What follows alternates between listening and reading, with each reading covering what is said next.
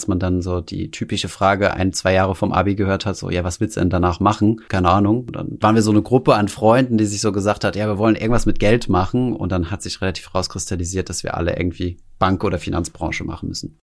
Also krass, wie da der Unterschied zwischen der Realität und der Wahrnehmung ist, weil im Endeffekt de facto haben wir da nichts mit verdient, ja, ein paar hundert Euro, aber ich glaube, die Arbeitszeit, die wir reingesteckt haben, ist es deckungsbeitragsnegativ sehr wahrscheinlich. Ich beschäftige mich nicht mehr als, keine Ahnung, ein, zwei Stunden im Monat mit meinem eigenen Geld, sehr wahrscheinlich sogar deutlich weniger. Menschen und Marken, die in keine Schublade passen. Inspiration für Leben und Karriere. Das ist der Andersmacher Podcast mit Dr. Aaron Brückner. Thomas, was hast du am 30. Oktober 2015 gemacht? Am 30. Oktober 2015. Ich weiß es nicht, aber vermutlich spielst du darauf ab, dass wir da unser erstes Video veröffentlicht haben. Kann das sein? Erste Frage richtig beantwortet. Was hast du, was hast du am, also das erste Video auf dem äh, berüchtigten YouTube-Kanal äh, Finanzfluss. Was hast du am 20. März 2021 gemacht? Am 20. März war das, äh, das war, warte, 21 Uhr, war das nicht die GameStop-Zeit? Nee. Das fällt in die GameStop-Zeit, ja, ja. Ich kann es dir gar nicht so genau sagen. Ähm, vielleicht habe ich gelivestreamt, ich weiß nicht genau. ETFs sind dummes Geld. Ich werfe dir mal das Stichwort zu. Äh, okay, das war der ähm, den Podcast, den du mit äh, Dirk Müller gemacht hast, an dem zu dem Zeitpunkt. Genau. Auf den ich glaube zwei Jahre früher, 2019 haben wir das, glaube ich, gemacht. Und äh, aber an dem Zeitpunkt, am 20. März 2021 habt ihr ein Video oder hast du ein Video dazu gemacht? Eine Reaction, jetzt habe ich es. Äh, eine, ein Reaktionsvideo, genau, weil äh, wenn jemand äh, ETF-Fan ist, dann triggert das natürlich extrem, wenn jemand sich da hinsetzt und sagt, ETFs sind dummes Geld. So, und äh, die, ich will das auch gar nicht, ich komme ja nicht vom Fach, äh, zumindest nicht von dem Fach. Ähm, und die erbarmungslosen YouTube-Kommentare. die sind halt, das wirst du auch kennen, äh, manchmal auch ein bisschen zu viel des Guten. Ich habe auch einen Kommentar hinterlassen. Ich lese den kurz vor. Unter unserem Video? Ja, genau. Einer von 1500. Äh, danke für die differenzierte Diskussion eines sehr polarisierenden Gesprächsausschnitt mit Zwinker-Smiley. Thomas, du bist hiermit in den Andersmacher-Podcast eingeladen. Oh, sorry, dass ich dann jetzt erst ein Jahr später äh, hier sitze. Es hat, es hat eine Weile gebraucht. Thomas, ganz herzlich willkommen im Podcast. Dankeschön. Ich würde vorschlagen, bevor wir das hier weiter aufklappen und uns über äh, ETFs im weiteren Verlauf auch noch unterhalten werden, äh, fangen wir mal mit den wichtigsten Fragen vorab an. Kurze Fragen, äh, erfordern auch kurze Antworten und in dem Fall entweder ja oder nein. Okay, versuchen wir es. Regiert Geld die Welt? Puh. Tendenziell ja. Sind Kryptowährungen das Zahlungsmittel der Zukunft? Weiß ich nicht. Keine Ahnung. Ich möglich ist es, aber. Also du passt. Ja, ich passe. Machst du gerade Karriere? Für mich ist Karriere eher ein Konzernding, von daher nein. Kann jeder Mensch finanziell frei werden? Ja, jeder, der das will. Sind ETFs die einzig wahre Investmentstrategie? Nein. Du bist internetberühmt. Schmeichelt es dir, wenn man dich auf der Straße erkennt? Ja. Sind Investmentbanker die besseren Investoren auch im Privaten? Nein. Sehr gut, du hast es überlebt. Bei welcher Frage hast du das Bedürfnis am meisten noch zu sagen? Ja, bei Kryptowährungen, weil ich da tatsächlich, äh, ich wusste nicht, dass ich passen darf, weil ich da einfach keine Ahnung habe, wie du mich was Medizinisches fragen würdest oder so. Genau, ansonsten, nee, passt. Also ja, ich finde es schön, in der Straße angesprochen zu werden, aber ist nicht immer der beste Moment. Also mir ist schon häufiger mal in der Sauna passiert, im Fitnessstudio oder so. Da will man es vielleicht nicht unbedingt, aber ansonsten finde ich es immer schön, wenn man auch mal so im echten Leben für seine Arbeit gelobt wird. Stellen wir uns vor, du sitzt abends an einer Hotelbar. Was würdest du, was würdest du trinken? Was würdest du bestellen? Ähm, derzeit bin ich ziemlich Amaretto Sour Fan, tatsächlich. Das ist äh, derzeit Amaretto mein aktueller Sour. Lieblingsdrink, ja. Stellen wir uns vor, ich säße auch zufällig an dieser Bar und ich würde wahrscheinlich einen Aperol Spritz trinken. Äh, wir würden ins Gespräch kommen und uns darüber unterhalten, was es jetzt da wirklich mit diesen Kryptowährungen so auf sich hat. Also zwei Personen mit Halbwissen würden sich dann darüber unterhalten. Ähm, ich würde dich mit Sicherheit irgendwann fragen, Mensch, das ist ja hier total sympathisch mit dir. Was machst du denn so beruflich? Ja, guter Punkt. Also früher konnte ich da relativ einfach drauf antworten und sagen, ich bin YouTuber. Äh, auch wenn es irgendwie meistens so ein bisschen herablassend klingt. Ich weiß nicht warum, warum das so in meinem Kopf ist, aber mittlerweile würde ich eher sagen, dass ich Unternehmer bin. Dahingehend, dass wir jetzt aus dem YouTube-Kanal halt ein unternehmerisches Projekt gemacht haben. Ich habe mich auch lange Zeit äh, mit meinem, äh, meinem Ex-Job identifiziert als Banker. Ja, da bin ich ja auf dem Papier irgendwo, also gelernt zumindest. Und äh, ja, aber aus heutiger Sicht würde ich sagen, ich bin Unternehmer im Medienbereich äh, mit dem Schwerpunkt finanzielle Bildung.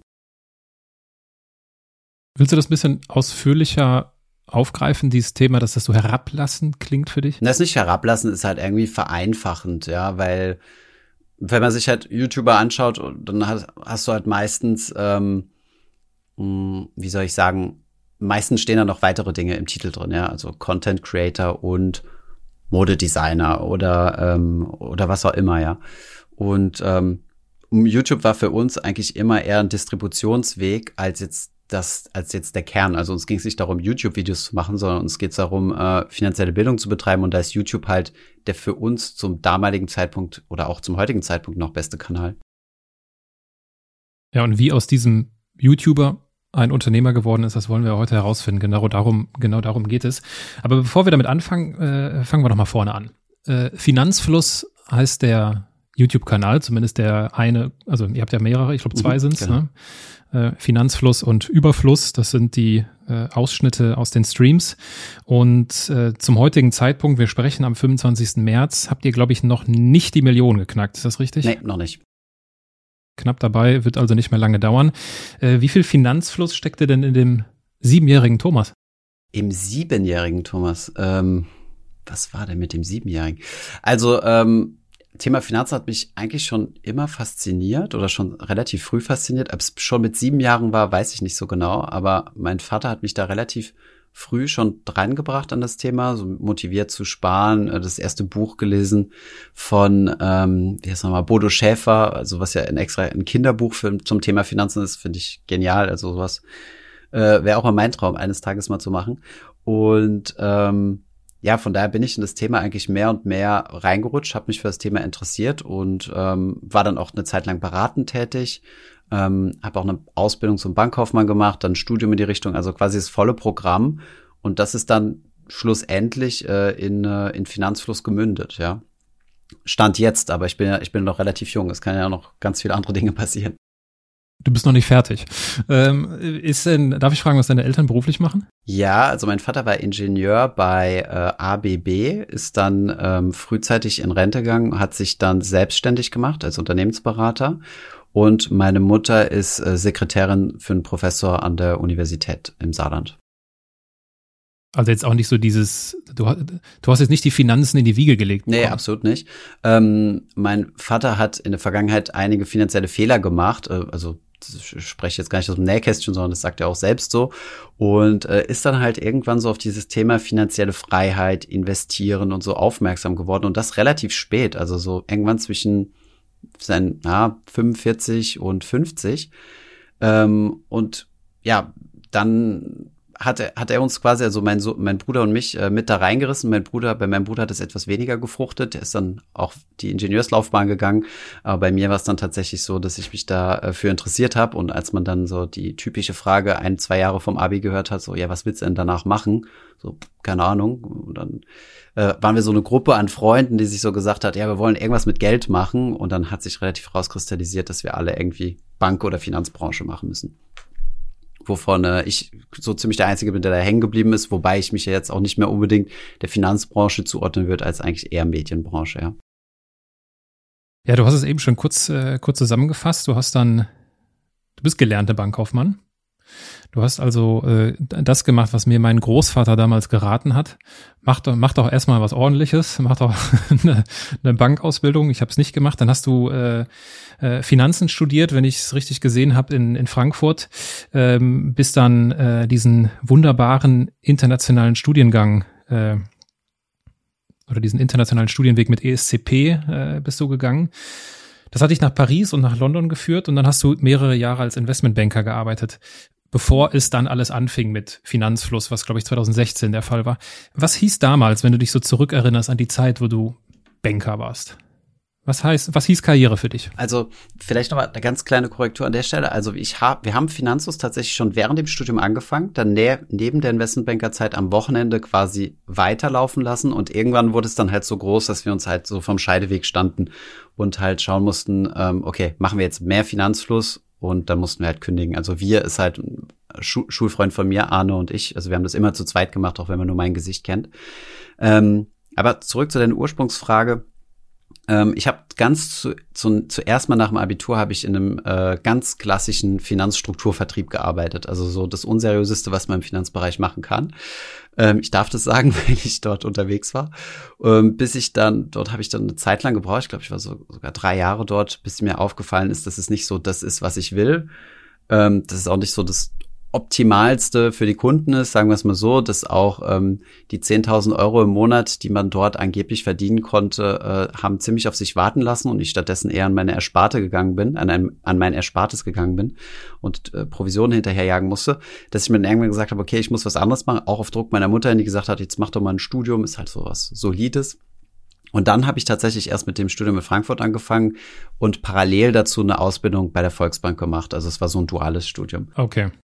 Und äh, ja, das war eigentlich so der erste Moment, wo ich gesagt habe, ich, ich würde gern Karriere machen, ich würde gern so in die große Finanzwelt, wo die, wo die Multimillionen und Milliarden bewegt werden. Ähm, zwischendurch hatte ich immer so eine Phase, wo ich mir gedacht habe, boah, ist ein bisschen zu tough, also von wegen immer bis drei Uhr nachts arbeiten oder so ist nicht mein Ding. Ich werde doch lieber Unternehmensberater, aber bin dann doch, habe mich dann immer wieder zu, zur Bank hingezogen gefühlt und habe dann, wie, wie gesagt, in der Investmentbank im Fusions- und Akquisitionsgeschäft in Paris gearbeitet. Und ähm, ja, das ist ein super, also ich fand das eine super coole Zeit dort, ja. Ähm, die Karriere in so einem Bereich ist extrem vorgezeichnet. Ähm, alle drei Jahre machst du eine Beförderung oder auch nicht. Und wenn du nicht befördert wirst, ist es meistens ein Zeichen, dass du die Bank verlassen solltest. Und ähm, ja, von daher hätte ich ganz genau gewusst, was so die nächsten Schritte sind. Ich hätte auch genau gewusst, wie viel ich dann in Zukunft verdient hätte.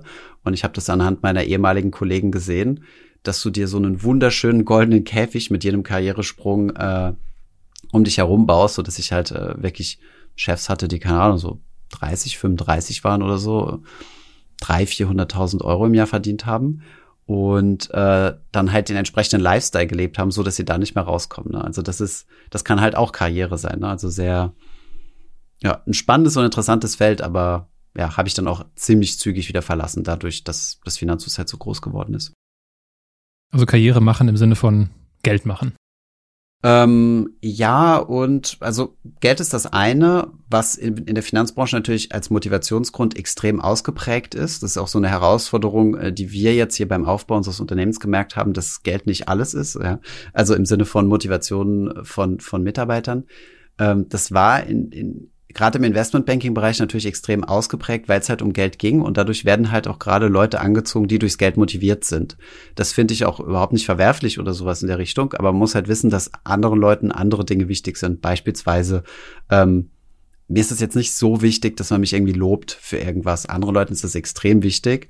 Oder dass du, also auch Teamfit ist sehr wahrscheinlich für die meisten Leute sehr wichtig, ne? Und da gibt's halt, jeder hatte so seine eigene Motivation und im Finanzbereich ist halt schon sehr, sehr viel Geld getrieben. Aber klar, es war auch ein super cooles Team gewesen, sehr, sehr dynamisch. Ja, muss auch irgendwo so sein, weil du verbringst halt schon viel Zeit miteinander. Ist so ein bisschen wie bei, wie bei den Ärzten, ne? Also, ist, meine Frau ist äh, Gynäkologin und verbringt auch sehr, sehr viele Nächte im Krankenhaus und äh, ja, wenn da, wenn da das Team nicht gut ist, dann, dann leidest du und wenn das Team gut ist, dann gehen die Stunden wie im Flug.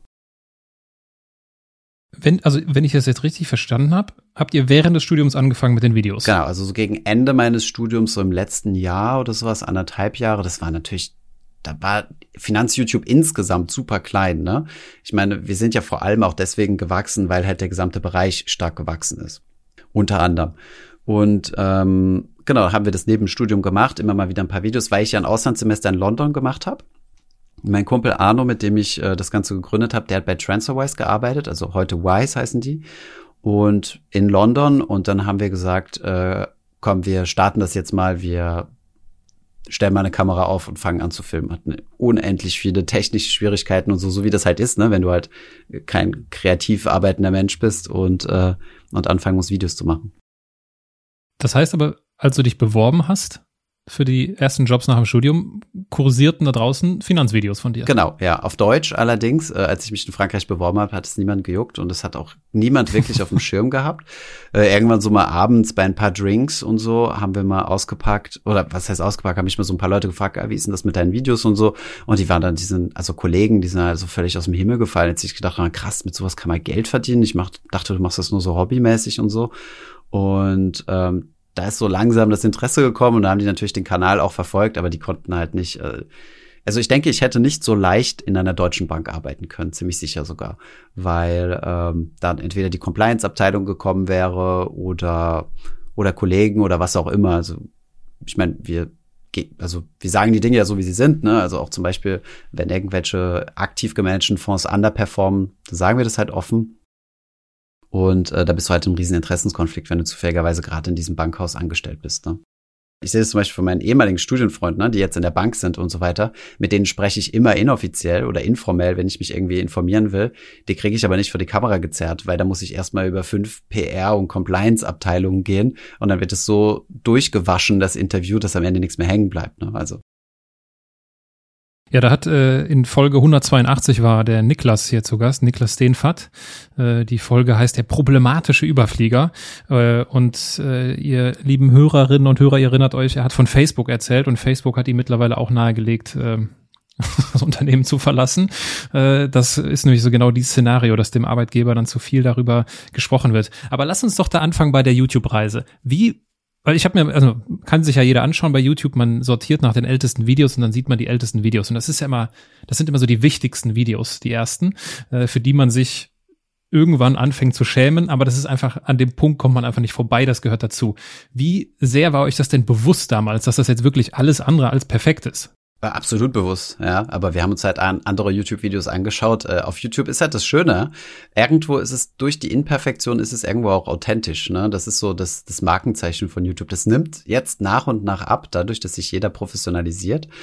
Ähm, wir haben auch zum Beispiel, wir haben Besuch gehabt von Filmteams, von öffentlich-rechtlichen Sendern und, und fragen die dann auch, hey, was benutzt ihr für Lichter? Was könnt ihr mal in unsere Kamera gucken, was ihr für Settings benutzt und so weiter. Und wir sind jetzt vom Equipment her ähnlich, ja, als wenn die halt außer, also außer Haus shooten, also nicht im professionellen Studio. Aber klar, uns war das schon sehr, sehr bewusst, dass es unperfekt ist. Ja, ich habe zum Beispiel nicht richtig in die Kamera geschaut, äh, damals, sondern links vorbei, rechts vorbei, riesen Jump Cuts.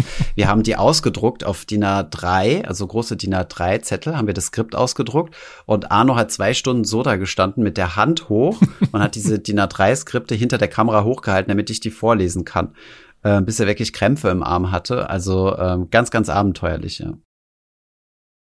Und wenn, also jeder, der Content macht, äh, jeder, der da draußen auf Social Media aktiv ist, weiß, dass das alles nicht von selbst entsteht. Das ist viel Arbeit und das kostet auch einfach Nerven zum Teil äh, und natürlich un unglaublich viel Zeit. Wenn ich mir jetzt vorstelle, du hast ja parallel gearbeitet in einem in einer Berufssparte, die jetzt nicht dafür bekannt ist, äh, um fünf Uhr nachmittags den äh, Stift fallen zu lassen.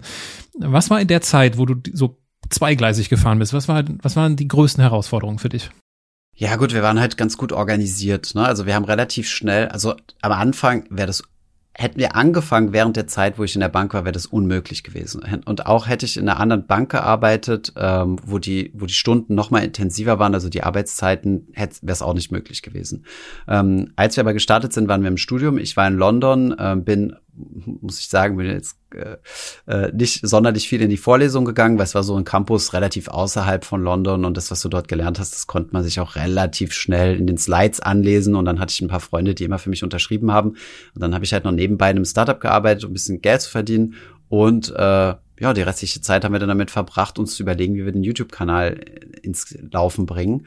Wir hatten auch da unser allererstes Interviewformat, weil lustigerweise Gerd Kommer, der jetzt mittlerweile äh, ziemlich bekannt ist, ähm, in London war und haben wir gesagt, komm, wir fragen den einfach mal, weil das war ja so eine Ikone, dessen Gesicht man gar nicht kannte, weil der halt einfach nur dieses Buch hatte, äh, souverän investieren, Indexfonds, Indexfonds und ETFs. Und ähm, ja, dann hatten wir den interviewt und es war ein, ein absoluter Horror. Ich musste mich darauf konzentrieren, das Gespräch mit Gerd Kommer zu führen. Gleichzeitig hatten wir drei Kameras da stehen, wo permanent ein Akku leer gegangen ist, eine, eine, eine SD-Karte vollgelaufen ist, äh, irgendwas gepiepst hat, irgendwelche Leute im Hintergrund rumgelaufen sind. Ich war so wirklich innerlich komplett angespannt und es hat das Interview drei Stunden gedauert. Ich glaube, nach Schnitt waren es dann nochmal so zwei Stunden, nachdem du den ganzen Spaß hast. Und Gerd Kommer super entspannt, super relaxed. Das sind halt alles so die Erfahrungen, die du sammelst. Ne? Und dann hast du aber halt, halt auch ein Content-Piece draußen, wo du sagst, okay, ähm, wir haben es geschafft, äh, ihn äh, wirklich zu allem zu befragen, ähm, was wir wollten. Und genauso ist das ja mit unseren Videos auch gewesen. Das war sehr, sehr hemdsärmlich. Und dann haben wir gesagt, okay, wir müssen uns professionalisieren. Jetzt, wo ich ins Berufsleben gehe, bei Arno ist auch nochmal ein Gang hochgeschalten worden. Also am Anfang hat er in einer Agentur gearbeitet, dann ist er zu TransferWise gegangen. Und deswegen ist er halt immer am Wochenende, ich glaube so ein Wochenende im Monat, äh, rübergefahren mit dem Eurostar, also der Verbindung von London nach Paris, hat dann äh, das Wochenende bei uns auf der Couch gepennt und wir haben das komplette Wochenende durch äh, gearbeitet und Skripte geschrieben und Videos geshootet und dann ist er halt mit den vollen SD-Karten zurück nach London gereist und ähm, hat es hochgeladen. Wir hatten den Schnitt glücklicherweise schon externalisiert und er hat dann quasi nur noch also nur noch, das ist eigentlich der größte Teil, hat dann noch die Animationen gemacht. Äh, es waren dann meistens Wochenenden, wo meine Frau, also Freundin zu dem Zeitpunkt, äh, sowieso im Krankenhaus war, ähm, für also für die Nachtschichten oder Wochenendschichten und dann hat es eigentlich ganz gut gepasst. Aber klar, da ging jedes Mal ein Wochenende, mindestens ein Wochenende im Monat drauf, wo wir zusammen waren und dann die Wochenenden meistens mal mit Nachbearbeitungsskripten, Planen und so weiter. Woran hast du, woran habt ihr erkannt zu dem, in dieser Phase, dass ihr das Richtige tut? Ja, das ist im Social Media relativ einfach, ne? Äh, Klickzahlen und, äh, und ähm, Like-Dislike-Ratio. Ne? Also unser, unsere Kennzahl ist eigentlich weniger die, die Aufrufe oder Views, die wir machen, sondern wir haben immer von Anfang an auch sehr viel auf die Kommentare geschaut, wo wir, wo ich dazu sagen muss, dass wir eine Community haben, die sehr, sehr äh, positiv ist, also gar nicht so dieses kritische, ähm, alles ist mies oder so, so negative Mindset, sondern sehr, sehr konstruktiv immer. Gut, äh, ja, Überfluss und Finanzfluss dann noch ein kleines bisschen unterschiedlich, aber insgesamt passt es schon. Und ähm, auf das Like-Dislike-Ratio. Und da waren wir echt sehr, sehr stolz, dass wir immer irgendwo zwischen 95 und 99 Prozent waren. Wenn wir mal irgendwo unter die 90 Prozent sind, wussten wir, okay, da ist jetzt irgendwo ein Fehltritt. Und dann müssen wir uns halt überlegen, wo, woran liegt das. Leider gibt es diese Kennzahl nicht mehr so wirklich. Dadurch, dass der Dislike-Button deaktiviert wurde, drückt den auch keiner mehr. Also wir als Creator sehen den immer noch, aber ja, die. Ja, ist nicht mehr so aussagekräftig, genau, ja. ne? Und ähm, ja, von daher wussten wir, dass es das ganz gut funktioniert, ja. Und was wir halt eine Ding, ein Ding, was wir uns halt immer angeschaut haben, war halt wirklich, äh, wie viel neue Abonnenten gewinnen wir im Vergleich zu anderen Kanälen, um halt zu wissen, okay, ähm, ist das, was wir machen, qualitativ hochwertig? Ähm, jetzt im Vergleich zu anderen, nicht nur aus unserer Sicht, sondern halt auch äh, aus User-Sicht. Ist das nicht ein schmaler Grad aus auf der einen Seite gucke ich darauf, wie die Community reagiert und ja, okay, wir sind über 95 Prozent, let's go, weiter, mehr, mehr davon. Und auf der anderen Seite dieses, ich mache mich zu sehr abhängig davon, wie jemand irgendwie da draußen das findet, was wir machen und obwohl ich ja eigentlich dazu stehe oder vielleicht auch andere Themen aufgreifen würde. Wie, du weißt, wovon ich spreche, wie gelingt dieser, wie gelingt dieser Balance? Ja, du siehst das ja bei, bei vielen anderen Kanälen, ne? also jetzt im Finanzen oder nicht im Finanzenbereich. Äh, es gibt Leute, die fangen an, die haben, sind sehr kompetent, machen was Gutes und äh, merken dann, okay, wenn sie ein bisschen mehr Clickbait betreiben, ein bisschen marktschreierisch, ein bisschen mehr Angst in den Thumbnail, reinpacken, bisschen mehr Rot und solche Dinge, dann äh, wird es auf einmal mehr geklickt und dann siehst du, wie der Kanal sich so nach und nach dahingehend wandelt, dass es quasi nur noch provokative Aussagen auf dem Thumbnail und auf dem Titel gibt und äh, nur um die Leute halt reinzuklicken. Das hält sich aber langfristig nicht. Wir haben eigentlich immer ganz gut unterteilt. Wir haben ähm, wir haben unterschieden zwischen äh, Hero Content, ich glaube, so nennt es äh, YouTube selbst, und ähm, Community Content. Also auf der einen Seite haben wir Videos gemacht, die ein bisschen clickbaitiger sind, die einen geringeren educational äh, Impact haben. Beispielsweise die zehn bestbezahlten Berufe oder sowas. Das wird geklickt ohne Ende, weil die Leute lieben sowas, wollen wissen, welche Leute verdienen am meisten Geld, wo bin ich da einzuordnen und so weiter. Und da sehen wir halt, dass das Videos sind, die sehr, sehr viele neue Leute auf den Kanal ziehen, weil YouTube das sehr stark ausspielt. Und da musst du halt gucken, dass du die Leute äh, zu Abonnenten äh, werden lässt. Und im zwei und dann gibt es immer wieder auch Community-Videos. Das sind dann solche Dinge wie zum Beispiel thesaurierender oder ausschüttender ETF. Das ist jetzt, wenn du das jetzt mal einfach irgendjemandem, der nichts mit Finanzen zu tun hat, unter die Nase hält, wird er da nicht draufklicken. Aber die Community schätzt das halt. Und diese Balance muss man halt haben. Du kannst halt nicht nur marktschreierisch unterwegs sein und sagen, ähm, geht morgen die Welt unter, jetzt alles verkaufen? Fragezeichen. Ähm, kannst du mal machen, meinetwegen, wenn du dann auch lieferst. Ja, das, das Wichtige ist immer, wir, wir lehnen uns bei unseren Thumbnails und den Titel auch immer weit aus dem Fenster, das ist mir bewusst, das haben wir beim, beim Buch auch so gemacht. Ähm, aber ähm, die Frage ist halt, lieferst du? Ja. Und äh, bisher, das kann man ganz gut am Like-Dislike-Ratio ablesen, ob die Leute enttäuscht sind, nachdem sie geklickt haben, oder ob sie sich denken, okay, da habe ich wirklich was mitgenommen und, und, und die Aha- oder Wow-Quote ist hoch genug. Ja, ich bin ja, also ich finde Clickbait ist, ich finde so ein eigenes äh, Thumbnail kann eigentlich gar nicht Clickbait sein, weil Clickbait kommt erst, wenn diese Erwartungshaltung nicht erfüllt wird und dafür muss ich mir das Video angucken. Und das das, ich meine, jeder, der zuhört, weiß, was du meinst, ne? Dieses äh, typische YouTube-Clickbaity äh, sprechen und darstellen. Ähm, aber klar, es steht und fällt mit dem, was du am Ende deliverst. Und da seid ihr, glaube ich, einfach immer schon sehr solide gewesen. Das kommt ja auch durch deine Art. Also das kann ich jetzt so als Außenstehender mit großer Distanz sagen. Und deswegen hatte ich auch drunter geschrieben bei dem äh, Dirk Müller Video. Danke für diese differenzierte Diskussion, weil ich glaube, von, du bist von, von der Art bist du einfach ein ruhigerer Typ. Du bist keiner, der direkt irgendwie die Decke hochläuft und machst das sehr sachlich. Dafür wirst du ja auch äh, vielfach, äh, vielfach gelobt und ich glaube, das weiß die Community auch zu schätzen. Und ich zähle mich dazu, weil du hast sogar bei dem Dirk Müller Video und darüber lässt sich natürlich streiten. Das hat, war damals schon, habe ich Feedbacks aus der, äh, aus der Andersmacher Community bekommen, die auch sowohl in die eine als auch in die andere Richtung gingen. Du hast aber, du hast es sogar geschafft, äh, bei Dirk Müller etwas herauszuheben, wo er quasi recht hatte, ne? weil er hat ja gesagt, hier, ich beweise mit meinem Fonds, dass ich ETFs schlage und alle natürlich haben sich darauf gestürzt und gesagt, völliger Quatsch, guck dir die Listen an, wie auch immer. Und du hast gesagt, ja, Moment, wenn er sich auf diesen Zeitraum hier bezieht, hat er faktisch recht. So, und das fand ich so reif und vor allem souverän am Ende des Tages, dass es irgendwie nicht da irgendwie darum geht, so, ey, wir machen jetzt hier jemanden zunichte, äh, sondern einfach zu schauen, okay, was ist jetzt, gucken wir uns die Fakten an und das auch in einer sehr ruhigen Art rüberzubringen. Das wäre also aus meiner Sicht so einer der Erfolgsfaktoren bei euch. Das ist schon so deine Art, oder nicht? Ja, absolut. Also nach außen bin ich häufig ruhig. Innerlich bin ich manchmal ein bisschen unruhiger. Das, das merkt das Team manchmal auch, wenn, wenn Projekte nicht so laufen, wie wir das intern besprochen haben, dann kann ich auch mal ein bisschen unruhig werden, ja. Aber ähm, wenn es um Finanzthemen geht, ja, ich meine, bei der Dirk Müller Sache muss, muss man auch vielleicht noch eine Sache dazu sagen. Also ich habe mit ihm kein Problem oder sonst was in die Richtung. Er ist halt nur, er profiliert sich halt stark und macht viel, viel Werbung für seinen Fonds. Ähm, es gab auch in unserer Community viele gehässige Kommentare, das was du auch aus deiner Community berichtest, ähm, wo ich immer denke, ey, wir müssen die, die, wir müssen irgendwo die Kirche im Dorf lassen, weil ähm, er ist ja nicht der einzige Fonds, der nicht gut läuft, der sehr teuer ist und der, der dir eine Absicherung verkauft, die im Endeffekt äh, dich Geld kostet. Ne? Ähm, deswegen ist es immer wichtig, das, das auch zu unterscheiden, weil ich meine, es gibt auch andere Ex-Hedgefonds-Manager und Co., die, die Videos gemacht haben, wo sie gesagt haben, was Finanzus erzählt, ist Blödsinn, einfach nur um Aufmerksamkeit zu erzeugen. Aber da muss man sich das einfach mal dahinter angucken und einen Schritt zurückgehen und dann halt sagen, okay, gut, äh, kann man drüber diskutieren, aber gewissen Dingen muss man halt auch keine Bühne bieten, ja. Ja, und, und, und menschlich gesehen äh, ist bei, also Dirk Müller, das war ein sehr angenehmes Aufeinandertreffen, super angenehmes, sympathisches Gespräch, ganz lockerer Typ.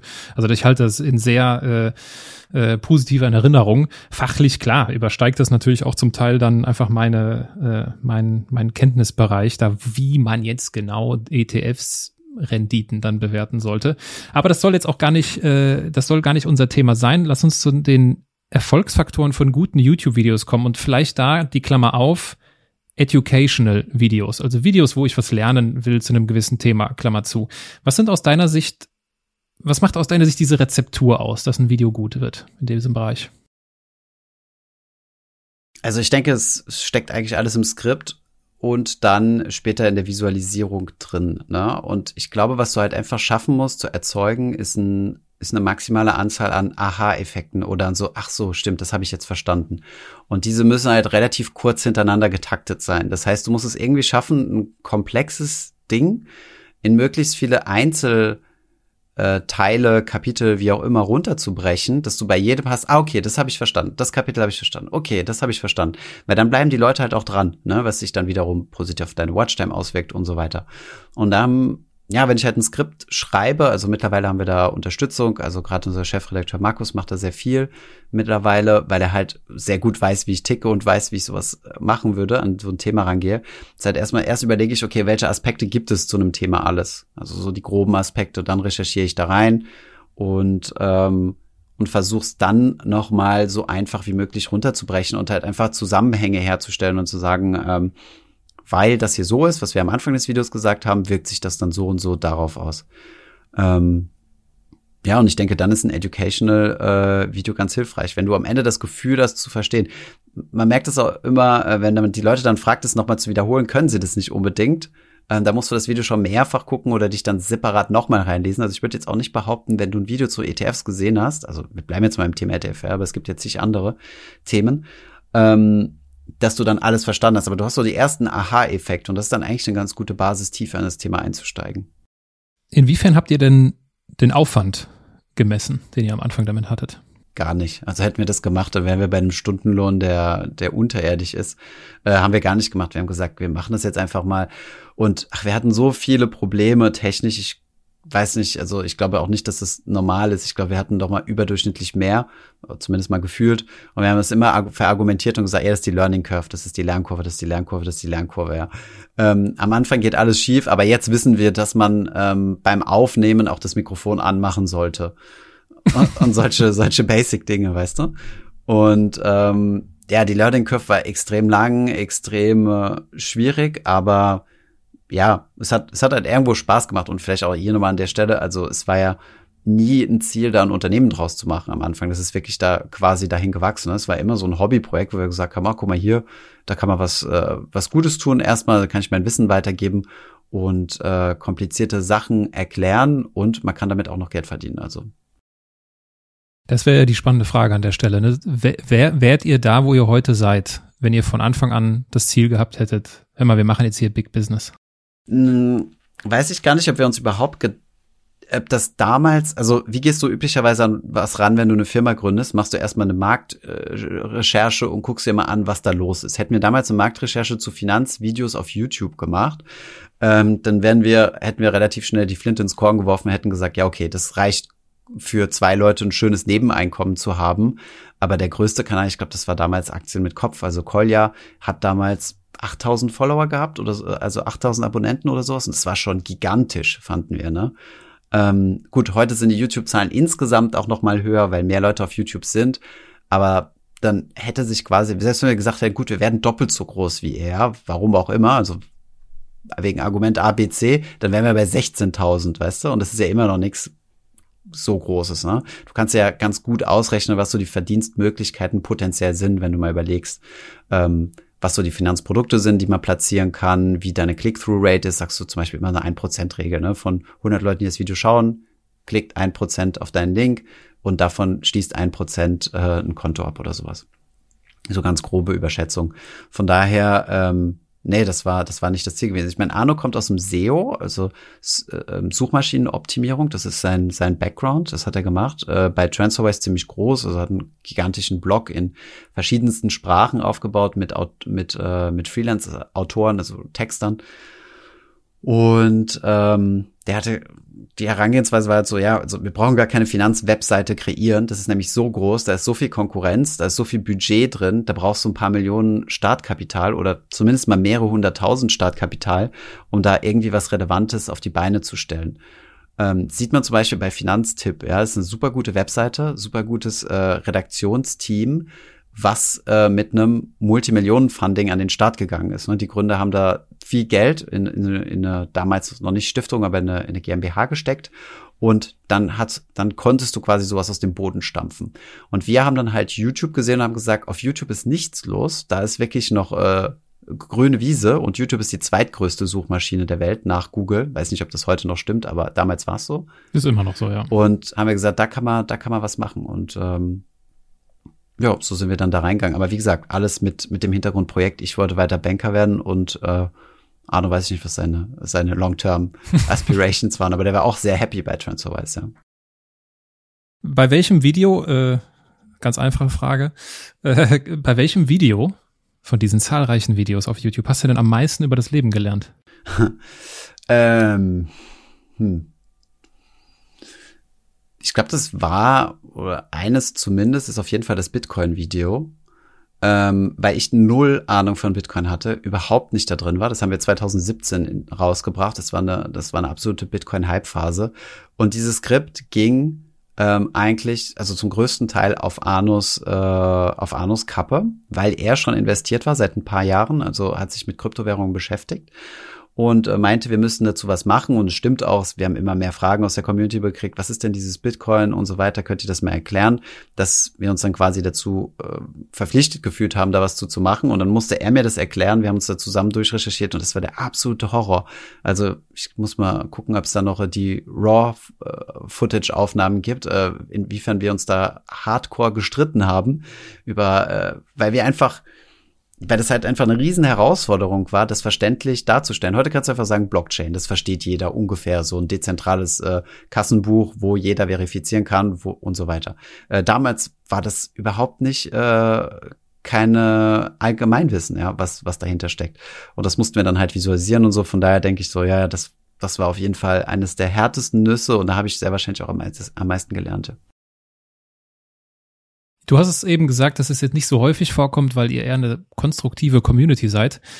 Dennoch gibt es mit Sicherheit die, die Ausreißer. Äh, wie, gehst du, wie gehst du mit Hate auf YouTube um? Da muss ich wirklich sagen, also ich werde da schon häufiger zu gefragt, aber sowas haben wir eigentlich nicht. Also wirklich nicht. Ähm, ab und zu, okay, gibt's mal Kommentare zu meiner Frisur oder wenn ich mal einen Pickel im Gesicht habe oder, oder irgendwie Dinge falsch ausspreche. Ich sag zum Beispiel mal Kirschensteuer und dann posten die Leute so Kirschen, also die Frucht in, in, den, in den Chat und nicht in den Chat äh, als Kommentare und so. Das ist alles lustig.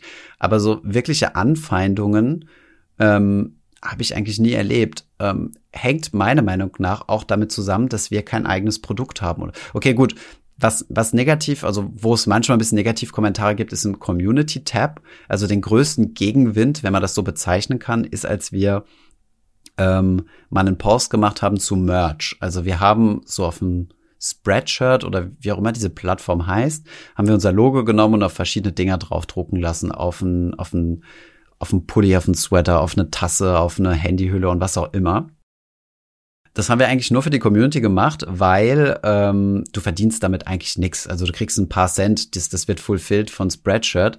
Und da haben wir die übelsten Kommentare bekommen, so nach dem Motto, ach ja, ähm, wir würden jetzt unsere Community ausbeuten und ähm, wir wollen uns da jetzt auf deren Nacken bereichern und so weiter, wo wir uns nur gedacht haben, boah, krass, also krass, wie da der Unterschied zwischen der Realität und der Wahrnehmung ist, weil im Endeffekt de facto haben wir da nichts wird verdient, ja, ein paar hundert Euro, aber ich glaube, die Arbeitszeit, die wir reingesteckt haben, also unsere Assistentin vor allem auch, ähm, ist es deckungsbeitragsnegativ sehr wahrscheinlich und äh, aber es wird so wahrgenommen, als wollten wir jetzt jedem unseren Merch aufdrücken. Da dabei kam das aus der Community so nach dem Motto, hey, gibt's nicht ein Finanzlos T-Shirt oder sowas? Aber ansonsten ist es echt wirklich immer sehr sehr äh, sehr sehr positiv und da gibt's eigentlich keine Anfeindung. Am, ansonsten wie gesagt, wir haben ja keine eigenen Produkte im Sinne von einem eigenen Fonds ähm, das ist jetzt zum Beispiel was, das kann man ganz gut bei Frank Thelen beobachten. Ich ähm, weiß nicht, ob du das mal gesehen hast. Frank Thelen ist ja so bekannt, so die Tech-Ikone in Deutschland, ne? so genau. investiert in ja. Startups und wenn wenn irgendwer jemand über was über ein Tech-Startup wissen will, dann ist es meistens so die Go-To-Person oder war die Go-To-Person gewesen ähm, durch seine Zeit bei der Höhle der Löwen. Ähm, wie aber tatsächlich sein, also wie gut er, wie gut er als Investor wirklich ist, ja, das weiß keiner, weil das ist ein privater, ein privates Vehikel, also es ist ein Venture Capital Fonds, der in, der in Firmen investiert. Da werden natürlich immer nur die Erfolge kommuniziert, sowas wie zum Beispiel ähm, wie heißt diese Flugtaxis Lilium, ähm, die ja ziemlich durch die Decke gegangen sind, also die eine sehr positive Wertentwicklung hingelegt haben und so weiter. Also die Erfolge werden da natürlich immer breit kommuniziert. Das ist wie bei Hedgefonds, die kommunizieren natürlich immer die großen Gewinne und die Verluste werden dann halt verschwiegen. Das kannst du relativ einfach machen, weil es ja eine privat gehaltene Firma. Der hat aber jetzt seinen eigenen Fonds aufgesetzt und ist damit komplett transparent und durchschaubar, genau wie Dirk Müller. Ja, also man kann genau überall schauen, wie die Entwicklung gelaufen ist. Und dann machst du dich natürlich deutlich, deutlich angreifbarer, weil man immer deine Performance, deine Wertentwicklung, deine deine Worte oder das, was du sagst, in tatsächlichen Zahlen messen kann und dir dementsprechend auch deine Kompetenz äh, möglicherweise absprechen kann, ja, weil es halt an einem echten börsennotierten Produkt messbar ist. Das heißt, ich höre raus, es wird keine äh, Finanzprodukte von äh, Finanzfluss geben. Äh, nein, und wir haben schon sehr viele, äh, viele Anfragen diesbezüglich bekommen. Also wir wurden mal von einer sehr großen, von einer sehr großen Firma gefragt, ob wir nicht einen Finanzus-Broker rausbringen wollen. Also die haben einen Broker und haben gesagt, hier, wir machen eine White-Label-Lösung, das Ding heißt Finanzus-Broker, wir machen den ganzen Hintergrund, ihr macht das Marketing, ihr dürft äh, den Farbanstrich geben und so weiter. Das ist euer Broker und ihr sagt uns, was ihr haben wollt. Und dann habe ich gesagt, so, so, so schön, dass so, so schmeichelhaft ein solches Angebot ist, ja, guck mal, deinen eigenen Broker, du musst nicht mal was machen, sondern das Du hast einfach für deinen eigenen Community einen eigenen Broker. So sinnlos ist es aber auf der anderen Seite auch, weil ich mir denke, guck mal, Trade Republic, Scalable Capital haben gigantische Multimillionen-Fundings. Ähm, eine Comdirect, eine Consorsbank sind schon seit Ewigkeiten am Markt, haben alle, haben alle, Bez also alle, ähm, wie, wie nennt man das, äh, Verbindungen Verhält mit den, mit den Börsen und so weiter. Unser Broker kann in ein, zwei Punkten, sicherlich könnte in ein, zwei Punkten der Beste sein aber die Wahrscheinlichkeit ist ziemlich hoch, dass es nicht für immer ist, sondern dass dann andere Leute diesen positiven Punkte nehmen und das dann besser machen. So, und dann muss ich einen Broker pushen und sagen, hier, guck mal hier, das ist der Finanzus Broker, alle bei Finanzus sollen diesen Broker benutzen, obwohl er nicht mehr der Beste ist. Und dann sind wir natürlich in einem riesen Interessenskonflikt drin. Ähm, und das will ich nicht. Das ist genauso wie schon sehr häufig nach einem Finanzus ETF gefragt wurde oder dass wir einen Finanzus Robo-Advisor machen. Das sind alles Dinge, die wir durchgedacht haben. Und im Endeffekt ist aber immer so die Frage, ähm, du setzt dann halt deine Neutralität damit aufs Spiel, kannst nicht mehr das beste Produkt anbieten, weil du musst ja dein Produkt anbieten und wenn es halt nicht mehr das Beste ist, dann ist halt blöd. Und ähm, ja, dein Fokus shiftet halt weg. Also unser Fokus shiftet weg von Financial Education zu, äh, wir müssen jetzt ein Produkt bauen. Von daher, nein, den äh, Finanzfonds wird es äh, höchstwahrscheinlich nicht geben. Jetzt ist das ja sehr, äh, sehr redlich von euch, dass ihr diese, diese, dieser Verführung widersteht, da wahrscheinlich auch mit einem Schlag sehr viel Geld verdienen zu können, wenn da so große Firmen an euch herantreten. Wie verdient ihr denn Geld? Ja, also es ist immer, es ist immer ein Long-Term versus Short-Term Trade-off. Ne? Ich meine, ähm, ich kann ja nochmal einen extremeren Fall äh, schildern. Wir haben einen Finanzus Campus. Das ist unser, unser Online-Kurs, der ähm, besteht aus fast 100 Videos oder so, den wir auch auf Anfrage der Community quasi gemacht haben, weil immer mehr Leute uns gefragt haben, guck mal, wir sind jetzt auf YouTube, haben dort sind mehrere hunderte Videos von euch online. Ich habe keine Ahnung, wo ich anfangen soll. Es gibt da keine Reihenfolge, erstens, zweitens, drittens. Deswegen haben wir so einen Online-Kurs gemacht, wo du halt Schritt für Schritt durchgeführt wirst, wo du auch Excel-Sheet hast, wo du Q&As hast am Ende, also so kleine ähm, wo wir dann nochmal dein Wissen abfragen, ob du das richtig verinnerlicht hast und so weiter. Und dann sind alle möglichen Coaches und Agenturen auf uns zugekommen, haben gesagt, ihr müsst das Ding für 5000 Euro verkaufen und dann noch ein Coaching dazu packen und so weiter, was jetzt sehr, sehr viele Leute machen. Ne? Also es wäre jetzt nichts Außergewöhnliches, dass wir sowas machen würden. Und dann haben wir gesagt, klar, wir können damit einen Haufen Kohle verdienen von Anfang an und verbrennen dann aber unsere Marke. Und aber ja, kann man ja sagen, gut, ist egal, dann haben wir jede Menge Kohle gemacht und dann sind wir halt in zwei Jahren raus. Aber das ist halt nicht so das Ziel, was wir wollten, sondern wir wollen halt wirklich langfristig da sein.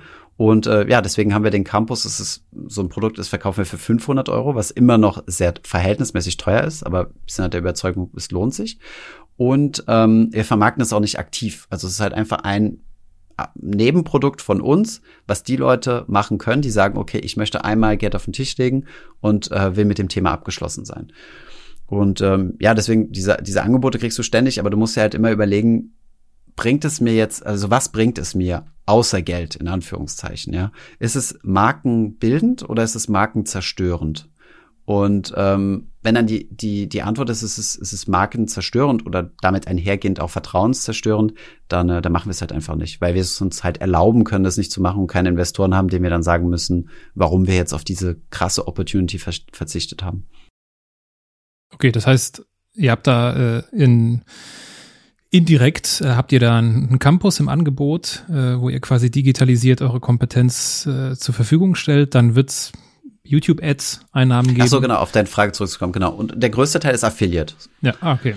Also es gibt äh, drei, warte mal, wir haben es auf unserer Website ganz transparent gezeigt, also gesagt, was unsere Einkommensströme sind, auch wie unsere Kapitalstruktur ist ähm, auf der Über uns Seite. Und äh, also es sind drei Haupteinkommensquellen. Erstens mal genau die YouTube-Werbung. Also da kriegst du ja, ich glaube, 55 Prozent oder sowas von den Werbeeinnahmen, die YouTube erzielt über deinen Kanal, ähm, wo du keinen großen Einfluss drauf hast. Dann gibt es, äh, genau, den größten Teil ist Affiliate.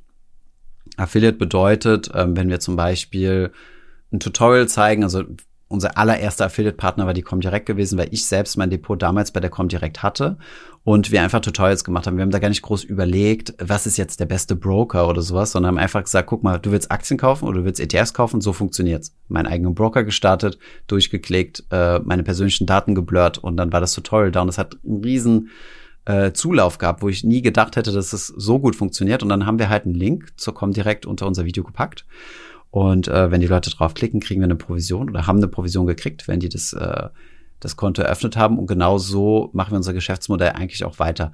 Klar, auch hier gibt's natürlich irgendwo Interessenskonflikte, die sich nicht komplett, äh, die sich nicht komplett ausräumen lassen. Ich finde es aber trotzdem das fairste Modell, weil es halt einfach ähm, jeder Finanzanbieter so eine so ein Affiliate ähm, so ein Affiliate-Programm hat und wir können uns dann eigentlich immer das raussuchen, was wir derzeit für das Beste halten und das bewerben und müssen uns nicht äh, irgendwie einschränken und sagen, okay, nehmen wir mal das drittbeste, weil die ersten beiden haben kein Affiliate-Programm oder so.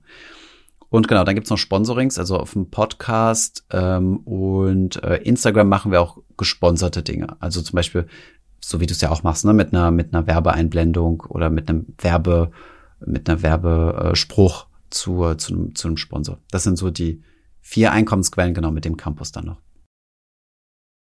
Jetzt ist das ja scheinbar, hat sich das ja sehr positiv entwickelt.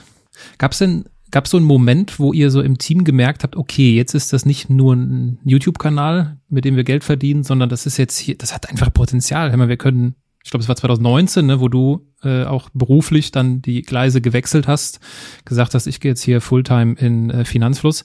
Gab es da so einen Moment, wo sich es bemerkbar gemacht hat das erste Mal für dich? Also gut, es war schon eine bewusste Entscheidung gewesen zu sagen, Schluss mit Projekt, Start mit Unternehmen, ja. Also irgendwann ist uns dann halt bewusst geworden, das ist so nach und nach gewachsen, so während der Zeit, wo ich auch in der Bank war, dass wir gesagt haben, wir müssten doch mal dies, wir müssten doch mal das, wir könnten und so weiter. Beispielsweise, äh, super viele Leute haben uns gesagt, solche langen Interviews, die wir geführt haben, mach doch einen Podcast draus. Ähm, einfach die Audiospur nehmen als Podcast hochladen. Oder ähm, wir hatten schon eine ziemlich lange Newsletter-Liste, weil wir so verschiedene Freebies angeboten haben, wo man sich in Newsletter eintragen konnte. Da kam aber nie ein Newsletter. Oder ähm, ja, unsere Videos, also die Skripte waren dann teilweise schon mal vier Seiten in Stichpunkten, weißt du, da brauchst du einfach nur eine kompetente Person, die dann einen schönen Artikel draus macht, weil es gibt Leute, die wollen das nochmal nachlesen mit Screenshot und und so weiter. Das sind alles, äh, das war offenliegendes Potenzial, wo wir gesagt haben, da müssen wir mehr machen. Nur dass es halt zeitlich nicht gepasst hat. Und dann haben wir uns halt überlegt, okay, gut, wir machen es jetzt, äh, wir machen jetzt jetzt einen Businessplan und sagen, okay, das wollen wir tatsächlich erreichen. Und das wollen wir, äh, das wollen, das wollen wir machen, da wollen wir rein investieren und haben dann halt bewusst die Entscheidung getroffen, äh, zu kündigen und äh, eine GmbH zu gründen und äh, nach Deutschland zu ziehen. Weil ich war ja, wie gesagt, in Paris, äh, Arno war in London und ja, das war dann so der Schritt. Arno war so der der Initiator, sagen wir es mal so, weil der in seinem beruflichen Laufbahn so ein bisschen an so eine an so eine Sättigung gekommen ist, was so die die Lernkurve anging, also die wurde dann immer flacher. Er hat gesagt, so jetzt braucht er eine andere Herausforderung, hat Lust auf was anderes. Ich war eigentlich noch voll drin in der Bank. Ich hätte es noch ein, zwei Jahre machen können, weil es mir super viel Spaß gemacht hat. Und dann haben wir gesagt, okay, gut, es macht ja keinen Sinn, dass einer in Berlin sitzt und der andere irgendwie am Wochenende sich einen äh, da zusammenstottert. Und dann haben wir halt beide gekündigt und sind dann Ende äh, oder ja, so Ende drittes Quartal 2019 äh, nach Berlin gezogen und haben das Ganze Vollzeit gemacht. Das klingt jetzt so in der Retroperspektive, klingt das jetzt total abgeklärt. Ich könnte mir vorstellen, also du wolltest äh, Karriere machen in dem Bereich, äh, Geld verdienen und ich, das ist ja schon ein Sprung ins Ungewisse gewesen. Wie schwer war es wirklich? Gar nicht so schwer. Also wirklich, ähm, ist okay. es, äh, ich, ja, ich wurde schon an verschiedenen Stellen mal so, ich bin häufiger mal für Q&A-Sessions an Unis zu haben. Ich mache das immer sehr, sehr gerne abends so mit Börsenclubs und so weiter, so nach, nach Feierabend. Oder werde ich auch super oft gefragt, äh, wie, wie groß war so das, das Risiko, was du eingegangen bist? Und dann muss ich eigentlich immer ganz offen und ehrlich antworten und sagen, es gab quasi kein Risiko. Weil wir einfach den Vorteil hatten, dass wir schon einen Cashflow hatten. Wir haben unsere Affiliate-Einnahmen gehabt, wir haben unsere Views gehabt und wir konnten eigentlich relativ stabil so eine so eine Minimumlinie ziehen und sagen, so viel Umsatz werden wir minimal machen. Und wenn du dann weißt, okay, deine, der Lebensstandard ist abgesichert und wir haben noch einen guten Puffer, um Leute einstellen zu können, ähm, dann, äh, dann ist das Risiko eigentlich gar nicht mehr so gegeben. Klar, logisch, von heute auf morgen kann's weg, kann dein Kanal weg sein, ne? weil bei YouTube, äh, deine Nase nicht mehr passt und dann wirst du weggestrikt oder was auch immer. Es kann ganz viele Events geben, die deine Firma von heute auf morgen dicht machen, aber du kannst auch deinen Job äh, verlieren und gekündigt werden. Ne? Ähm, Gerade in meinem Bereich nicht unüblich, ne? also es kann in der Bank relativ schnell passieren. Und ja, von daher war das Risiko relativ gering und wir haben das auch bis heute so durchgezogen, dass wir immer geschaut haben, dass unsere Kosten unter unseren Einnahmen sind, ganz konservativ. Deswegen keine Investoren, deswegen keine Kredite, die wir laufen haben. Und jeden Mitarbeiter, den wir angestellt haben und sonstigen Kosten, die wir uns aufgeladen haben, ähm, tragen sich auch Monat für Monat. Und das war uns immer ganz wichtig gewesen. Und dadurch haben wir halt wirklich so die Freiheit, sehr, sehr viel zu experimentieren und Dinge auszuprobieren. Ähm, wo wir einfach sagen, hey, das ist, das ist unser Geld, das ist unsere Firma, wir probieren das jetzt. Wenn es nach hinten losgeht, haben wir halt ein bisschen, ein bisschen was verbrannt. Aber ähm, wenn es funktioniert, dann umso besser, dann, dann wird die Firma voranbringen. Aber spätestens doch zu dem Zeitpunkt, wo ihr als Team wächst, wo ihr das erste Mal jemanden einstellt. Ich meine, das ist ja schon nochmal eine andere Verantwortung. Ne? Ich kann ja für mich selbst sagen, okay, das ist ein überschaubares Risiko, hier Einnahmen ausgemalt, passt alles. Aber jemand anderes, wie, wie war das, als ihr die erste Person eingestellt habt? Fest eingestellt? Mm, wie war das in Bezug auf? In Bezug auf dieses äh, Verantwortungsgefühl, was damit einhergeht. So, wenn wir, wenn wir jetzt scheitern, dann sind es nicht nur wir zwei, die es irgendwie verkraften können, sondern sind es plötzlich wir drei. Mhm, ja. Ja, also ich meine, wer Excel hat uns gesagt, wir können jemanden einstellen, also haben wir es gemacht, sozusagen, ja. Also jetzt war ganz platt gesprochen. Also ich habe da jetzt keine großen Ängste oder sowas in diese Richtung gehabt. Ähm, ich meine, in der Bank war es auch so gewesen, dass du mit sehr, sehr viel Pressure arbeiten musst, ja, dass der, dass der Kunde dich auch mal äh, vor deinem vor deinem Chef und versammelter Mannschaft äh, sagtest, was du produziert hast, dass das Mist ist und, und zeigt, dass deine Zahlen falsch sind und so weiter und du stehst dann wie der, wie der letzte Idiot da. Ähm, ja, das äh, so war jetzt keine Drucksituation sozusagen, die jetzt ausgeprägter war als andere, sagen wir es mal so. Ist vielleicht bei Arno anders, ja, weiß ich nicht genau, ja. Ich glaube, der hat sich das schon, aber ich glaube, bei ihm ist es halt so, dass er sich immer auf mich verlassen hat, dass die Finanzangelegenheiten stimmen äh, ich habe spaßhalber mal zu ihm gesagt, eigentlich könnte ich dir mal äh, die Papier unterschreiben lassen, wo du mir all deine Firmenanteile überträgst. Das wird er nicht mal merken, weil er sich da so auf mich verlässt. Von daher, was das Finanzielle angeht, hat er, glaube ich, sich gesagt, okay, wenn Thomas sagt, das passt, dann passt es. Und ich habe halt in mein Excel geschaut und gesagt, okay, äh, das passt schon, ja. Gut, jetzt haben wir verstanden, was es braucht, um aus einem YouTube-Kanal mehr zu machen, wie auch Geld verdient werden kann. Und dazu kommt ja auch äh, ein Buch mittlerweile, ist ja sicherlich auch Teil der Einkommensquelle.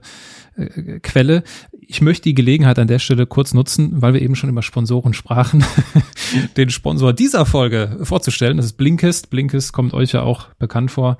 Ist ja, hast, hast du im Vorgespräch verraten, auch mal äh, Partner von euch gewesen. Für die, die es noch nicht kennen, für die, die es äh, noch nicht wissen, Blinkist ist seit Anfang des Jahres Sponsor vom Andersmacher Podcast. Das freut mich natürlich.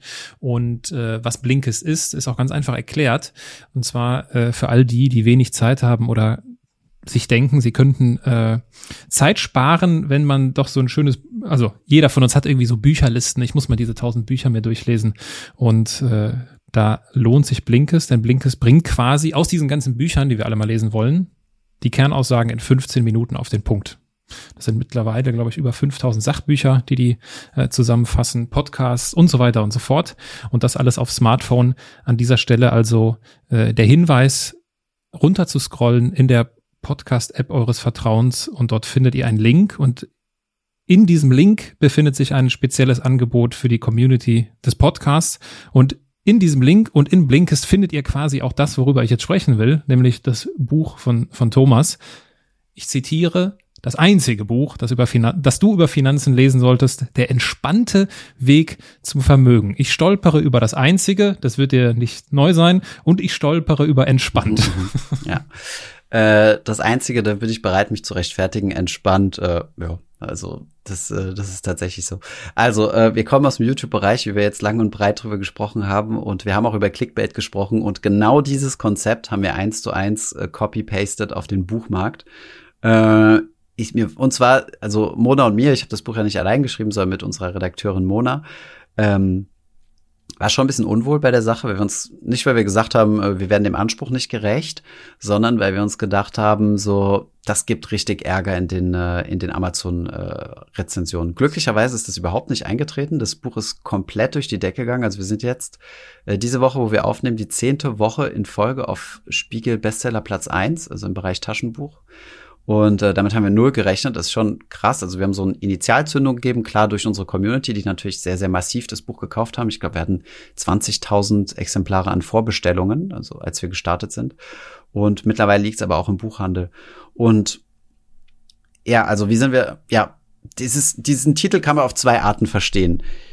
So wie wir es ursprünglich verstanden haben, war so, du hast dich noch nie mit Finanzen beschäftigt, du hast auch gar nicht so Bock, dich mit dem Thema zu beschäftigen, du kommst eigentlich aus einem ganz anderen Fachbereich, dann ist das das einzige Buch, was du dir anschauen musst und dann ist die Sache durch. Ähm, wie natürlich unsere lieben Finanzkollegen das häufig interpretiert haben, war ähm, das einzige Buch, das du über Finanzen lesen musstest, musst, denn alle anderen Finanzbücher sind Schrott. Das ist ja wohl bemerkt, äh, absolut nicht, dass wir sagen wollen. Und das habe ich dann noch im Vorwort nochmal ein bisschen ausgeglichen und gesagt, ähm, vielleicht ist dieses Buch so ein bisschen ein Appetitmacher für das Thema Finanzen und dann sollst du natürlich noch ganz viele andere Finanzbücher lesen und es gibt natürlich sehr, sehr viele äh, gute. Und der entspannte Weg zum Vermögen, ja, da stehe ich tatsächlich dahinter, weil ähm, genau so ist es eigentlich, wie ich es mache mit meiner, mit meiner Geldanlage. Also ich beschäftige mich nicht mehr als, keine Ahnung, ein, zwei Stunden im Monat mit meinem eigenen Geld, sehr wahrscheinlich sogar deutlich weniger. Und, ähm, und das ist für mich dann halt schon entspannter Umgang mit Geld. Ja, also ohne dieses dieses ungute Bauchgefühl, dass da noch irgendwas ist, wo man sich mal drum kümmern müsste, aber es ist so kompliziert, dass ich, äh, dass ich das Ewigkeiten prokrastiniere, ja. Es ist Tradition im Podcast, dass äh, Bestseller-Autoren sich äh, negativen Rezensionen stellen. Oh, sehr gut. Dann raus damit. Ich, ich habe da, ich hab da mal was rausgesucht. Sehr gut, sehr gut.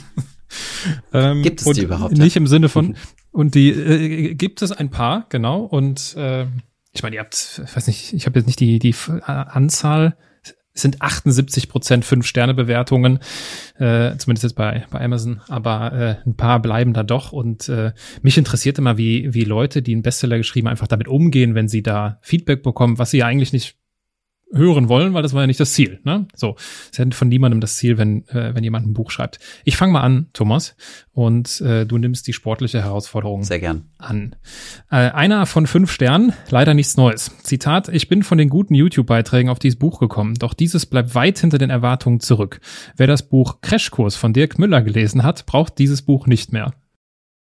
Wunderbar, ist eine, ist eine persönliche Ansicht. Äh freut mich auf jeden Fall, dass die Person äh, unseren Kanal geschaut hat und damit schon die ganzen Basics äh, hinter sich gebracht hat.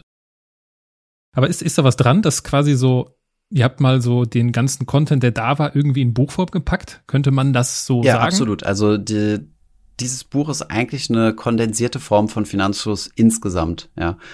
Ähm, also es war auf jeden Fall unser Anspruch, da alles reinzupacken. Es gibt noch ein paar Dinge, die im Buch drin sind, die es jetzt so nicht auf YouTube gibt. Persönliche Anekdoten vor allem und solche Dinge. Aber wenn du es rein aufs Fachwissen runter ähm, kochst, dann gibt es da nichts, was da drin ist, was du nicht in einem YouTube-Video auch bekommen kannst. Und in den YouTube-Videos natürlich in deutlich ausführlicher, ausführlicherer Form, weil wir, keine Ahnung, mehrere hundert Seiten äh, oder tausend Seiten Skript mittlerweile schon geschrieben haben. Das Buch hat aber nur ein keine Ahnung, 180 Seiten, weiß nicht mehr. Muss mal gucken. 260. Gehen wir äh, doch ein bisschen länger, genau. Gehen wir einen Schritt weiter. Du steigst die Leiter hoch, zwei von fünf Sternen. Ein Ratgeber mit deutlichen Mankos. Zitat. Das Buch ist okay, wenn man einen kleinen Überblick in die Finanzwelt erhalten möchte. Wer hier aber wirklich fundierte Daten und Fakten erwartet, wird enttäuscht. Das Buch ist für mich in einem Wortlaut geschrieben, wie ein typischer Motivationscoach reden würde. Das mag bei vielen Lesern gut ankommen, mich überzeugt es leider nicht. Scheinbar wurde nicht einmal Geld für ein Lektorat investiert. Ständig Fehler, falsche Wörter und Behauptungen, die zum Teil überhaupt nicht belegt werden. Thomas, der Motivationscoach. Passt das? Äh, ja, wir haben tatsächlich ähm, zwei Teile im Buch, die, äh, also der erste und der letzte, die vorher tatsächlich der erste und der zweite waren, die ähm, mehr auf die Motivationsrichtung gehen und nicht rein auf diese Fachwissenrichtung, äh, wo es halt einfach nur darum geht, Leuten klarzumachen, warum soll ich mich überhaupt um meine Finanzen kümmern. Das ist für die Leute, die äh, in die YouTube-Suchmaske eingeben, besten ETF finden, ist das eigentlich eine Frage, die die sich gar nicht mehr stellen, weil die sind schon dabei, sich quasi einen ETF rauszusuchen oder die sind dabei, sich ein Portfolio zu machen. Wenn du aber, also wir haben uns natürlich überlegt, für wen schreiben wir dieses Buch und, und halt unsere Idee war halt, dass wir irgendwann in Buchhandlungen liegen, idealerweise in so einer Bahnhofsbuchhandlung und so, und da Menschen vorbeilaufen, die noch nie eine Berührung mit dem Thema Finanzen hatten, und denen fällt dann das, äh, dieses Buch in, ins Auge und idealerweise kaufen sie es, da müssen die erstmal darauf vorbereitet werden, warum sie sich denn überhaupt so ein Portfolio machen sollen und was zur Hölle ist ein Portfolio. Also deswegen musst du halt nochmal so, sind wir halt nochmal einen Schritt zurückgegangen, um den Leuten klarzumachen, es gibt diese x Gründe, warum du dich damit beschäftigen musst. Und da haben wir, hab ich versucht, versucht, ein bisschen äh, Motivationsaspekte mit reinzubringen. Mona hat es dann äh, äh, ähm, sprachlich umgesetzt und deswegen muss ich diesen Kommentar, den du vorgelesen hast, in diesem einen Punkt zumindest zurückweisen, äh, dass es monoton geschrieben wäre. Ähm, wir haben sehr viele gegenteilige ähm, äh, Meinungen bekommen, die finden, dass das sehr gut geschrieben ist. Das heißt, der Tonfall kommt definitiv von Mona und ähm, ja, finde ich auch ziemlich gut. Nächstes und letztes. Drei von fünf Sternen, gemischte Gefühle. Zitat. Ja, man kann dieses Buch gut an komplett ahnungslose Börsen-Newcomer verschenken, aber das war's dann auch. Schade finde ich auch, dass Thomas das Thema Krypto, Bitcoin als zusätzlichen Baustein überhaupt nicht aufgegriffen hat. Ein wenig mehr Tiefe hätte dem Buch sicher gut getan. Ja, das, äh, das stimmt sicherlich. Wir haben absolut in dieser, in diesem Zwiespalt gestanden. Also ich bin ja so ich hätte das ja am liebsten vollgeknallt mit, keine Ahnung, ein bisschen so Formeln und Berechnungen und viele Tabellen und viele Grafiken und so. Haben wir natürlich bewusst nicht gemacht, ne? Weil wir hatten mal eine Reporterin im Haus vom, ich glaube, vom WDR, der habe ich mal erklärt, irgendwie, wie Bitcoin funktioniert für so eine Reportage. Und dann habe ich angefangen, welche Zahlen ans Whiteboard bei uns zu schreiben und sie, nein, nein, nein, stopp, keine Zahlen. Sobald ich Zahlen sehe, bin ich raus. Und das war für mich die Benchmark gewesen, als wir das Buch geschrieben haben. Sobald wir irgendwie Zahlen schreiben, müssen wir wissen, wenn jemand diese Zahl sieht, steigt der potenziell aus. Das heißt, wir müssen es so niedrigschwellig wie möglich halten. Klar, man kann viel, viel tiefer in das Thema reingehen, aber dafür gibt es dann Fachbücher. Unser Buch ist ein Sachbuch, also es ist quasi ein Einstieg in das Thema. Und wenn du dann tiefer gehen willst, musst du dir ein Sachbuch holen. Ähm, und das Thema Krypto muss ich eben ziemlich lachen, weil ich habe jetzt ein paar Interviews gegeben für Kryptoportale und äh, ich kann mich dieser Frage natürlich nicht entziehen. Warum kein Krypto in diesem Buch? Und äh, die gesamte Kryptobranche ist quasi auf mich eingestürzt und, äh, und äh, hat gesagt, was ist ein Skandal, dass es nicht drin ist. Wir haben uns natürlich auch diese Frage gestellt und bewusst dagegen entschieden, weil wenn es dir nur darum geht, von null, also null, ich habe ein Girokonto und das war's. Ich habe keine Rücklagen, keine Versicherung, rein gar nichts, ja, und würde gern was für meine Altersvorsorge tun, mich absichern, ein bisschen Ordnung in meine Finanzen kriegen und so weiter. Bis zu diesem Stadium brauchst du kein Krypto. Das ist eine neue Asset-Klasse, also eine neue Anlageklasse, mit der du dich beschäftigen musst, wo du, wo, wo gewisse Spielregeln komplett neu gespielt werden, beispielsweise das Thema Eigenverwahrung. Wenn du das nicht auf dem Kasten hast, dann kannst du da sehr schnell Geld verlieren. Deswegen haben wir gesagt, für Einsteiger oder für, also es ist kein Muss. Deswegen haben wir gesagt, Krypto ist kein Muss und äh, Krypto kann man dazu machen oder auch nicht und wir haben uns halt dagegen entschieden. Sprich natürlich, was aber dann nicht heißen soll, dass Krypto keine Anlageklasse ist, in die man investieren kann. Ja, ich mache es ja selbst. Ja, ja, also ich finde es auch nachvollziehbar, ne? die Positionierung als Sachbuch und dann für tiefergehende Inhalte halt Fachbücher. Also wie in aller Welt soll ein Buch alles beinhalten. Das ist halt schwierig bei einem Thema. Ich finde es aber auch schwierig, über Geld zu sprechen, ohne über Zahlen zu sprechen. Nee, natürlich, es sind ja auch viele Zahlen drin, es sind Beispielrechnungen drin, es sind Tabellen drin und so. Es ist, bei Tabellen haben wir auf ein Minimum reduziert, aber ähm, so, das war so der Gedankengang insgesamt. Ne? Also. Ja, also nochmal, um das äh, klarzustellen, hier rund 80 Prozent Fünf-Sterne-Bewertungen. Ich denke mal, die, äh, die Richtung ist klar. Es ist ein absolut empfehlenswertes, äh, eine empfehlenswerte Lektüre zum Einstieg, so wie du es erzählst. Ne, es ist nicht, ist klar für Leute, die sich seit zehn Jahren mit den ganzen Themen beschäftigen, euren Kanal in- und auswendig kennen, die werden sagen, ach so, ja, kenne ich ja schon. Gut, das war aber nicht die, das, das Ziel. Aber da Buches, ist auch die ne? Erwartungshaltung. Also die Leute wissen ja, dass wir jetzt nicht mit was, äh, mit was komplett Neuem kommen. Aber viele Leute haben aus der Community haben trotzdem das Buch gekauft aufgrund von, dass wir es mal anders aufgearbeitet haben und so weiter. Ach so, übrigens zum Thema Lektorat. Wir haben ein sehr, sehr gutes Lektorat gehabt, wie ich zumindest finde. Also unser Lektor hat das Buch komplett auseinandergenommen, also sprachlich und solche Dinge. Es waren am Ende noch fünf Typos slash Rechtschreibfehler drin ähm, die jetzt in den neuen Auflagen alle korrigiert sind. Aber ich hatte auch das Gefühl, das Buch ist voller Fehler, weil wir super viele Nachrichten gekriegt haben. Und Mona hat das Ganze dann mal runtergebrochen und meine Excel gemacht und im Endeffekt waren es fünf Stück. Also so viele sind da doch nicht drin gewesen. Und unser Lektor meinte auch, das wäre normal. Es gibt kein Buch, was rauskommt, was perfekt ist. So ist das bei Finanzfluss. Da wird eine Excel-Liste für die, für die Typos im Buch ja, gemacht. Genau. Finde ich, finde ich gut. Lass uns so langsam auf die Zielgerade einlegen, Thomas. Was ist, äh, was heißt Geld für dich? Ja, irgendjemand hat mal gesagt, den schlauen Spruch, Geld ist geprägte Freiheit. Und tatsächlich kann es das sein, ja. Und für mich ist es das tatsächlich zu sagen, okay, ich habe die Freiheit zu machen, was ich möchte. Wir leben das, wir leben das bei uns in der Firma dahingehend, äh, dass wir das Geld, was wir verdienen, äh, für die Freiheit benutzen, neue Projekte zu machen, so wie uns das beliebt. Du hast gesagt, Buch ist sicherlich auch ein Einkommensstrom. Ich kann ja sagen, das ist ein sehr, für eine für eine Person, für eine, für einen Autor kann das eine sehr lukrative Sache sein, gerade wenn du die Absatzzahlen hast, die wir haben. Aber auf Unternehmensniveau, also ist es verschwindend gering und ich hätte meine Zeit, also hätte ich meine Zeit äh, in andere Projekte investiert, hätten wir damit deutlich mehr Geld verdienen können. Aber es hat mir, es hat uns halt die Freiheit gegeben zu sagen, jo, wir schreiben jetzt mal ein Buch. Und das waren schon vier Monate intensive Arbeit. Ähm, zum Glück waren wir zu zweit. Ne? Das hat, das ist natürlich nochmal ein Riesenvorteil, dass ich da halt nicht täglich drin bin. Aber deswegen sage ich, äh, also deswegen bin ich auch, würde ich diesen Spruch tendenziell eher teilen, zu sagen, dass das Geld Freiheit ist. Ich kenne auch gegenteilige Beispiele, wo Menschen an, an Geld gekommen sind und die dadurch komplett geknechtet wurden, also die einfach riesige Angst haben, das Geld zu verlieren, dass das Finanzamt kommt, dass sie falsche Anlagen machen, dass auf jeden Fall, auf, auf dass jeder irgendwie mal in ihre Tasche greifen will, der Banker und so und, und so weiter, dann kann Geld sehr, sehr negativ sein. Aber ähm, ich finde, es hat auch das Potenzial, dir eine ziemliche Freiheit zu ermöglichen. Hat sich denn dein Umgang mit Geld, wenn du so zurückblickst, früher äh, zu Abi-Zeiten irgendwas mit Geld machen, Banker werden, Finanzfluss gründen, Finanzfluss aufbauen, sehr erfolgreich. Hat sich dein Umgang mit Geld verändert? Hm, na, nicht wirklich. Also ich war immer schon sparsam und habe immer schon überlegt, wo man, äh, wo potenzielle äh, Einkommensquellen sind. Und ähm, war da aber auch nie so krampfhaft unterwegs zu sagen, ich muss jetzt wirklich jeden Euro umdrehen oder so. Also ja, die Balance war eigentlich immer schon relativ ähnlich. Ja. Dann eine ganz einfache Frage zum Abschluss. Meinst du, das Leben verstanden zu haben? Das Leben verstanden zu haben? Boah. Ähm, nee, glaube ich nicht. Ich habe gewisse Teilbereiche verstanden, aber wenn man so jung ist und äh, so zu Uni-Zeiten und so, denkt man sich immer so, ich könnte jetzt morgen Vorstand sein von so einem Großkonzern. Ich weiß ja sowieso, wie alles besser wird, äh, wie alles besser funktioniert.